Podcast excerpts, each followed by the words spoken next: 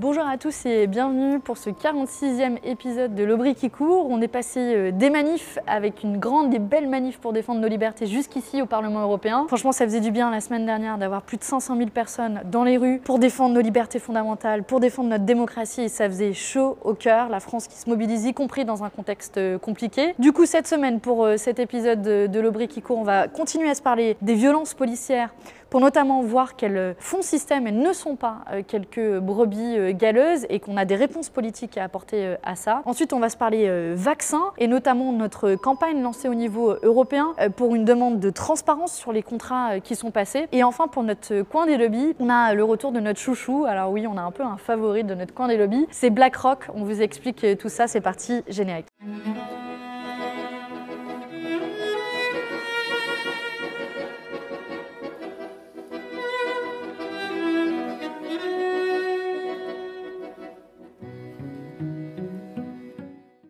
Cette semaine, c'est euh, une nouvelle semaine de mobilisation contre les violences policières et la loi sécurité euh, globale. Et on a un peu le sentiment que d'une semaine sur l'autre, les preuves s'amoncellent sur les violences euh, policières qui font système.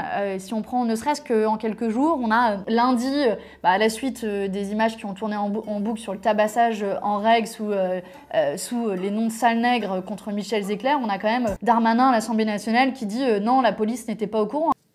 Et il a fallu attendre, si je me souviens bien également, mardi pour que euh, le procureur de la République de Paris, en l'occurrence euh, son substitut, saisit l'IGPN pour une enquête. Il n'y a pas d'images qui sont données. Le ministre de l'Intérieur, le préfet de police, euh, le directeur général de la police nationale n'a pas eu accès à des images. Et ces images, elles ont été mises en ligne par le site informatif que nous connaissons alors que la police avait ces images avant qu'elles soient publiées par la presse. On a le même jour euh, Mediapart qui euh, révèle une interpellation euh, violente de six jeunes avec deux tirs qui ont été faits par des policiers sans sommation. ça aurait pu être bien plus grave d'ailleurs. Mardi, on a Loopsider qui révèle que Zined Redouane, qui était morte pendant la mobilisation des Gilets jaunes, en réalité, c'est la conséquence d'une faute policière et d'un tir tendu euh, d'un policier de gaz euh, lacrymo. Euh, mercredi, si on continue la semaine, on, a, on apprend qu'un CRS qui portait un blouson nazi n'a pas été viré, alors que Darmanin, là aussi, a dit l'inverse, donc il a quand même réussi à mentir deux fois en une seule semaine. Et encore, je m'arrête que mercredi, sûrement il y aura de nouvelles révélations d'ici la fin de la semaine. Et on voit très bien qu'en réalité, ce ne sont pas des brebis galeuses, ce ne sont pas des individus isolés, que toutes ces preuves font système et démontrent un véritable problème aujourd'hui avec une police qui ne semble plus être républicaine. Mais je vais aller au-delà. Et c'est mhm. un ancien rubricard police qui vous parle. La deuxième vidéo, où il y a dans la rue entre 15 et 20 policiers, il n'y en a aucun, et y compris il y a des plus gradés, notamment un brigadier, pour dire arrête, quand l'autre il y va là, tape, il tape, il tape, il tape le civil. Et il dit même j'ai mal à mon poing après. Il n'y a personne qui lui dit, au nom de la police républicaine, il y a plein de types formidables dans la police, et de femmes formidables. Tu dis, tu arrêtes. Alors qu'est-ce que ça dit, ça? Mhm. Ça dit un problème systémique. Ça dit un problème de la chaîne de commandement. Ça dit un problème de l'impunité diffusée par les responsables, par les politiques. Ça fait trois ans que cette impunité était là. Vous avez eu un mot sur les violences de M. Benalla de la part du président de la République. Vous avez eu un mot sur M. Chouvia. Vous avez eu un mot sur Mme Leguet. Eh bien, c'est cela que l'on paye aujourd'hui. Face à toutes ces violences policières qui font système, on a bien le sentiment que euh, Darmanin euh, et Macron, en réalité, euh, sont gouvernés par la peur que les flics leur échappent. Et globalement, ça leur pose aucun problème que les flics portent pas leur par contre, s'ils portent euh, un emblème nazi, apparemment, on peut continuer à travailler euh, dans la police. Ils essaient à tout prix de satisfaire notamment les syndicats de policiers. D'ailleurs, euh, l'article 24 qui empêche de diffuser les images de policiers, c'est une demande du syndicat de police Alliance. Alors, le gouvernement essaie de gagner du temps, temporiser, et ils annoncent une réécriture du fameux article 24. Mais en réalité, euh, un, euh, au vu de la navette parlementaire, en fait, c'est maintenant la loi au Sénat, donc c'est au Sénat de décider. Et deux, en fait, c'est reculer pour mieux sauter parce que derrière, il y a des chances qui nous le refourguent dans la loi séparatisme qui va arriver d'ici quelques semaines. Et puis surtout, c'est toute cette loi qui est liberticide parce qu'il y a la question de l'article 24, mais il y a aussi l'utilisation des drones, il y a aussi le fait que des policiers peuvent porter des armes en dehors de leur service. Bref, c'est toute une société de surveillance généralisée qui est euh, à remettre euh, en cause et qui se voit dans cette loi, mais pas que, parce qu'on assiste à une remise en cause généralisée du droit d'informer en France. J'en veux pour preuve un certain nombre de consignes qui sont données tant par Darmanin que par la préfecture. Darmanin avait dit, avait annoncé un moment euh, qu'il fallait que les journalistes s'accréditent pour venir en, manif. Il y a eu aussi une autre alerte de journalistes dont le service public sur la volonté de censure du gouvernement et des services de police euh, sur des reportages qui sont tournés sur les policiers, où concrètement le service de com de la police demande à revoir des reportages qui sont faits euh, sur la police et à valider avant la diffusion. C'est-à-dire qu'il faut demander l'autorisation de la police pour faire un reportage sur eux et dire pour que les journalistes tout simplement puissent informer sur, sur ce qu'il se passe au sein des forces de police. On voit bien que tout est bon pour le gouvernement pour verrouiller ce qui se dit et ce qui se fait et ne pas briser cette omerta autour des forces de police et des violences policières. Plutôt que de refuser de même parler de violences policières, puisque le gouvernement se refuse euh, ce terme, en réalité, il y a des solutions euh, qui existent pour rétablir une confiance qui est complètement sapée aujourd'hui entre les forces de police et la population, ce qui est quand même extrêmement euh, problématique. Et je crois qu'on peut agir au moins à trois niveaux. Le premier niveau, c'est la question du maintien de l'ordre. Alors ça vaut en manifestation, mais ça vaut aussi ailleurs. On a une culture, y compris dans les, les formations des policiers aujourd'hui, en France du euh, corps à corps, quelque part presque de la violence. Alors que quand on y pense, des forces de police doivent être des agents du dialogue, euh, du dialogue social euh, et de, de finalement presque du lien social pour faciliter les, discussions. Et ça, ça demande une formation spécifique. Plutôt que de les former au corps à corps violent, en réalité, c'est une formation presque sociale dont ont besoin les policiers et c'est un changement de culture dans le maintien de l'ordre qu'il faut absolument opérer. Et ça, ça se fait dès euh, la formation. Ça veut dire aussi derrière qu'il euh, faut enlever les armes les plus euh, dangereuses, type les LBD. Ça, c'est pour le côté plus des violences. Ensuite, clairement, il faut des sanctions claires. On a vu que c'était pas des brebis galeuses. Il faut un message très clair adressé aux forces de police. Vous commettez des violences policières, vous serez sanctionné. Et il faut complètement réformer l'IGPN, qui est devenu une sorte de machine à blanchir les violences policières.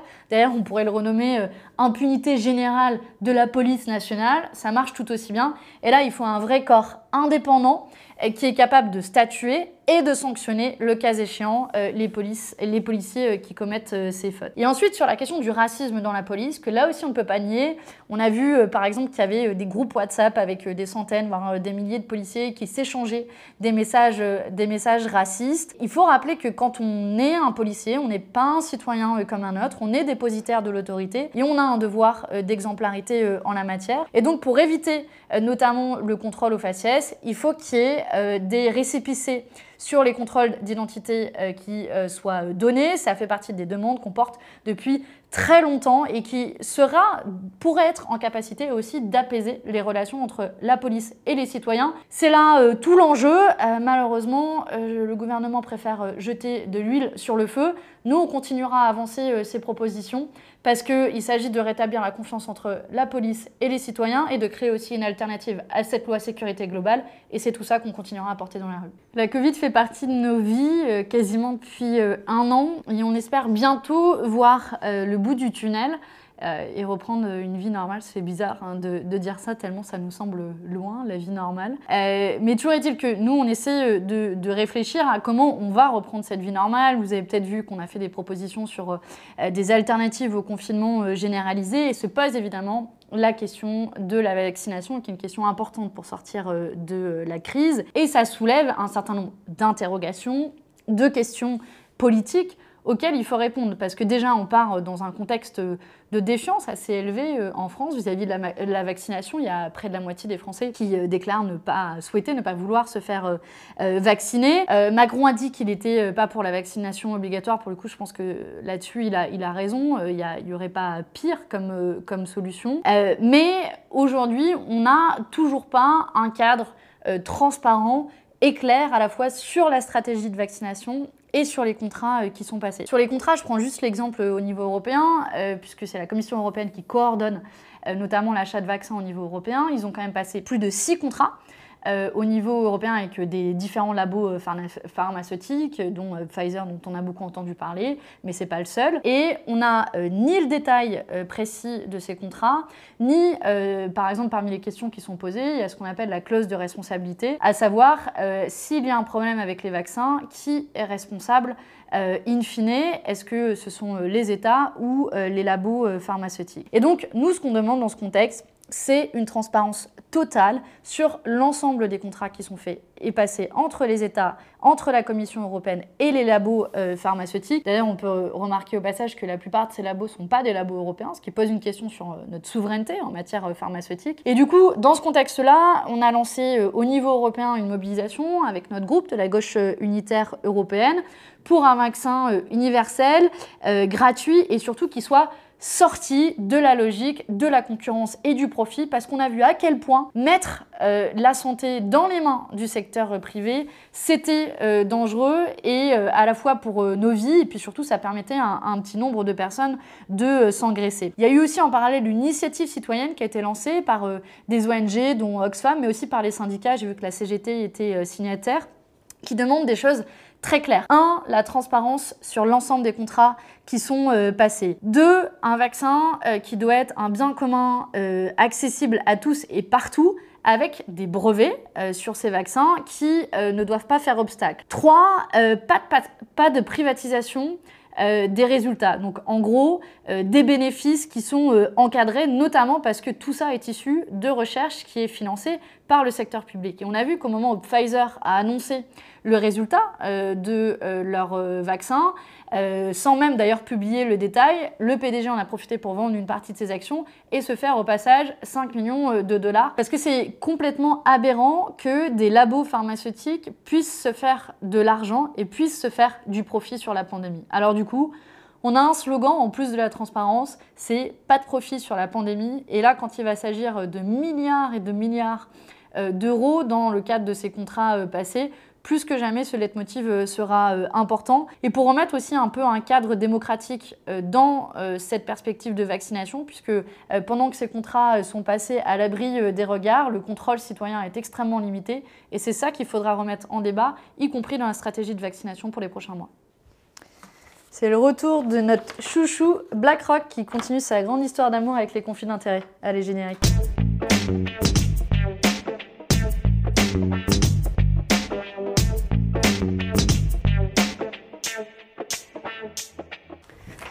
C'est le grand retour de BlackRock dans notre coin des lobbies. Si on devait euh, décerner un petit prix, ah, je pense que BlackRock serait euh, pas mal positionné. Alors pour vous faire un récap euh, de, l'affaire BlackRock, BlackRock c'est le plus grand gestionnaire d'actifs au niveau international. Ils investissent notamment énormément dans des énergies fossiles, notamment le gaz, mais pas que. Et BlackRock avait été retenu par la Commission européenne pour les conseiller sur la finance, comment verdir la finance. Du coup, on s'est dit que potentiellement, c'était pas les meilleurs conseillers et puis surtout qu'il y avait un petit conflit d'intérêts, eux-mêmes étant un acteur euh, financier euh, majeur. Du coup, on s'est mobilisé depuis euh, plusieurs semaines, même plusieurs mois. On a fait des questions écrites à la Commission européenne, on a demandé un débat et en gros, on a saisi la Commission européenne pour qu'elle reconnaisse qu'il y a quand même un, un petit conflit d'intérêts. Et au fur et à mesure qu'on creusait dans ce dossier, on a découvert que les conditions dans lesquelles euh, BlackRock avait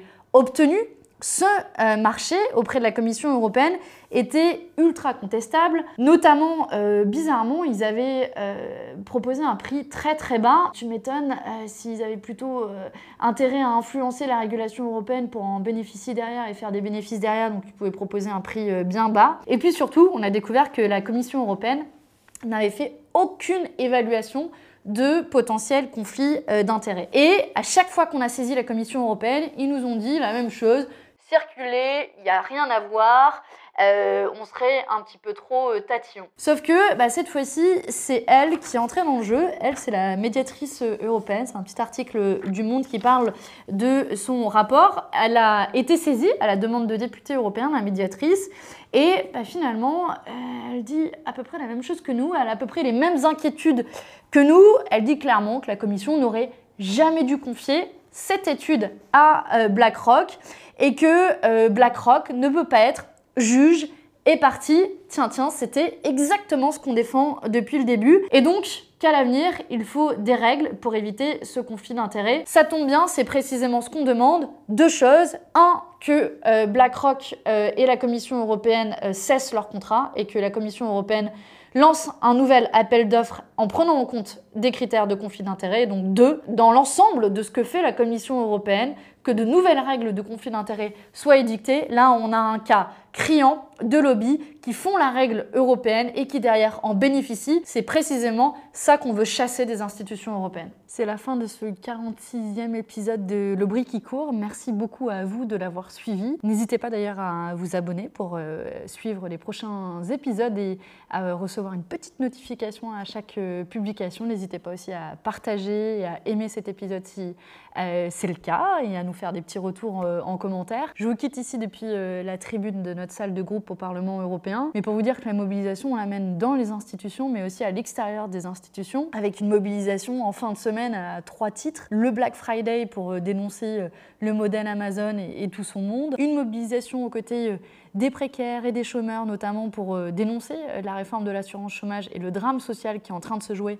On s'en reparlera la semaine prochaine. Et puis mobilisation aussi contre les violences policières, on en a beaucoup parlé. Bref, tout ce combat, on le mène ici dans les institutions et à l'extérieur des institutions pour défendre une certaine euh, vision de la société bien différente euh, de la petite histoire qu'on nous raconte ici dans les institutions européennes. On a un peu le caillou dans la chaussure. Et puis moi, je vous quitte, euh, une fois n'est pas coutume, avec une petite chanson que j'aime bien, qui date un petit peu, mais qui, fait un peu écho en ces temps-ci. sur l'image de la France qu'on a avec Ma France à moi de.